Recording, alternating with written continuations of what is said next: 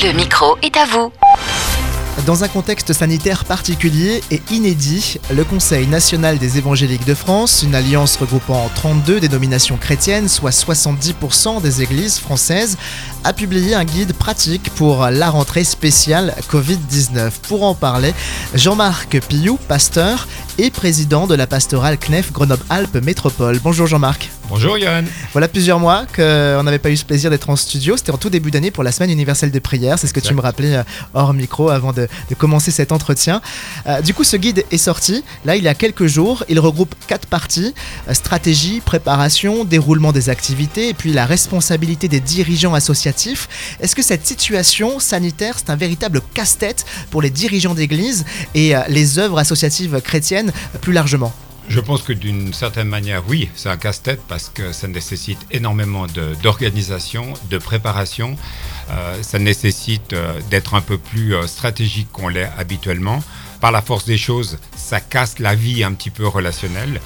c'est comme ça qu'on peut le dire d'une manière générale. Et peut-être aussi on peut dire que ça fait prendre conscience encore plus que d'habitude euh, des, responsabilités des présidents d'associations d'églises, par exemple, ou des présidents d'associations de centres de vacances et autres. On parle de stratégie, ce qui peut être un, peu euh, vu de manière négative, justement, stratégie, église, tout de suite, euh, ça fait un petit peu faire la grimace, mais la réalité, c'est ça, c'est qu'il faut être stratégique pour, pour accueillir à nouveau du public dans les espaces que sont les églises, avec eh des contraintes qui sont, qui sont marquées, comme la distanciation physique, le port du masque obligatoire et peut-être même des mesures plus restrictives si la préfecture de l'Isère en décidait ainsi.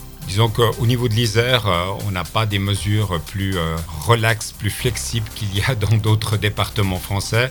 Euh, on a repris contact avec le, préfet à ce niveau-là. il en reste, aux normes nationales. Même si les préfets ont une grande indépendance par rapport à ça, c'est pas plus flexible pour autant. La plupart des églises ici dans l'agglomération grenobloise ont repris du service courant juin, mais pas toutes, parce qu'il y a une grande disparité entre les églises accueillant plus de public que les églises à plus faible communauté, si on peut dire comme ça. Bah, C'est-à-dire, oui, effectivement, la, problématique, c'est les, petites communautés. Et quand je dis petites communautés, c'est les communautés de capacité entre 50 et, et 150 places dans leur lieu de culte. Euh, par la force des choses, étant donné que maintenant on est dans la règle euh, de, la, distanciation d'un mètre dans les lieux qui accueillent du public, dans les milieux cultuels, pour une, euh, salle de culte qui a 100-110 places, ben, on ne peut pas accueillir plus qu'une trentaine de personnes, environ. Mais une fois qu'on entre guillemets, on décompte les gens qui sont à l'accueil, un accueil qui a été augmenté à cause des conditions sanitaires, l'équipe qui anime le culte et l'équipe technique, eh ben, finalement, on accueille très peu de personnes. Et c'est là où est la contrainte. Si vous êtes dans une communauté qui a 400 chaises à disposition, vous pouvez vous organiser totalement différent parce que l'équipe technique, l'équipe d'accueil, finalement, au niveau numérique, ça reste à peu près le même. L'église avant le confinement ne pourra pas être la même église qu'après le confinement puisque l'église n'est pas simplement un culte ou un service le dimanche. Il y a aussi les groupes de maison, l'accueil des enfants ou les groupes de jeunes. Ça, c'est aussi une question compliquée. C'est une question compliquée parce que euh, la période de confinement et maintenant euh, nous aura fait accélérer sur des tas de domaines. Euh, je prends par exemple l'aspect numérique. Des communautés qui n'avaient aucune retransmission de leur, euh, leur temps de culte euh, sont passées à Zoom, sont passées à YouTube Live, etc. En fait, il y, a eu énormément de, de mise en œuvre de, de, dons et de talents dans la communauté alors qu'ils n'étaient pas mis en évidence ou pratiqués jusqu'au mois de mars. Donc ça, c'est une chose. Positive. Alors positif, très positif. Et d'ailleurs, je pense que dans l'après, ces communautés-là vont continuer à la diffusion mm. par rapport à des personnes âgées ou des personnes euh, qui seraient en situation de faiblesse au niveau de la santé. Par rapport aux autres activités, euh, moi je dirais qu'il faut faire preuve d'adaptabilité. Moi je pense que c'est le maître mot de ce temps de rentrée. Euh, en tout cas, moi, je me, je me refuse d'être dans le désappointement, dans le découragement, dans la dépression à cause de toutes les contingences sanitaires. Euh, qu'on nous met sur le dos. Le fait de dire bah, les, les, cinémas peuvent accueillir plein pot, puis nous on peut pas, euh, pose problème. Le fait de dire qu'à la terrasse des cafés, on voit les gens mhm. se réunir alors que les enfants de 12-13 ans sont obligés de porter le masque, et on voit ces euh, enfin ces, oppositions et on se dit ah c'est pas possible. On pourrait tout le temps être en train de rouspéter, ce qui est quand même très très proche du caractère naturel du français. Mais moi, je me dis, je me refuse. Un des aspects que je trouve assez intéressant quand on regarde par rapport à l'aspect de l'histoire de l'Église, tout au début de l'histoire de l'Église, du temps des actes des apôtres, qu'est-ce que l'on observe? En fait, à un moment donné, dans les actes des apôtres, il y a eu huit cycles de persécutions successives. Et les chrétiens étaient persécutés à cause de leur foi. Et qu'est-ce que ça a produit? Ça n'a pas produit du découragement, mais ça les a poussés à aller plus loin, aller jusqu'aux extrémités du, monde pour annoncer l'évangile. Ma prière, c'est que dans ce temps particulier où finalement tout nous pousse à nous enfermer et à ne pas nous réunir, et eh bien finalement nous puissions être poussés à aller plus loin pour que l'évangile puisse être annoncé. Moi je me dis, servons-nous des circonstances pour être créatifs et être inventifs pour trouver des nouvelles solutions dans les relations, dans l'annonce de l'évangile et dans toutes les facettes d'une vie d'église. Euh, dans les rites évangéliques, justement, comment on fait pour être créatif quand il s'agit euh, de baptême ou de prendre la Sainte Seine? Je prends l'exemple de la Seine. Euh, il ne faut pas que, bien sûr, euh, les, plateaux de la Seine ou que le pain soit touché par tout le monde, pour une évidence euh, réalité de contamination.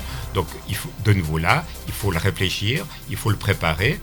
dans les exemples de communautés évangéliques que j'ai vus cet été, eh ben, le pain il est distribué par une personne, euh, voilà, qui s'est désinfecté au gel avant, etc., et qui donne le pain à, la personne qui est en face d'elle. La même chose pour les gobelets. Ça se fait d'une manière individuelle, mais il faut l'anticiper, il faut le réfléchir. La désinfection des micros, les plexis pour ceux qui chantent, puisqu'on sait que les projections de ceux qui chantent sont plus contaminantes que le, reste. Voilà, il, il faut s'organiser, il faut être créatif, et puis il faut s'inspirer de ce qui se fait ailleurs qu'on soit un groupement euh, d'églises nationales ou une simple communauté euh, locale, est-ce que ça fait du bien de pouvoir euh, justement être soutenu par une instance comme le CNEF durant cette période-là? Moi, je pense que le CNEF a fait un, gros travail de relais et d'adaptation des prescriptions qui étaient données du national.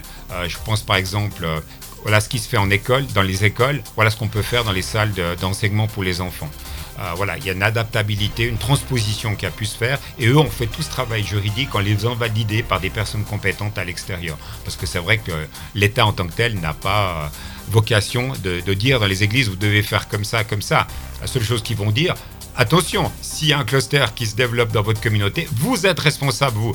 Euh, comme dans l'exemple célèbre de ce printemps où, les évangéliques en ont ramassé plein la figure.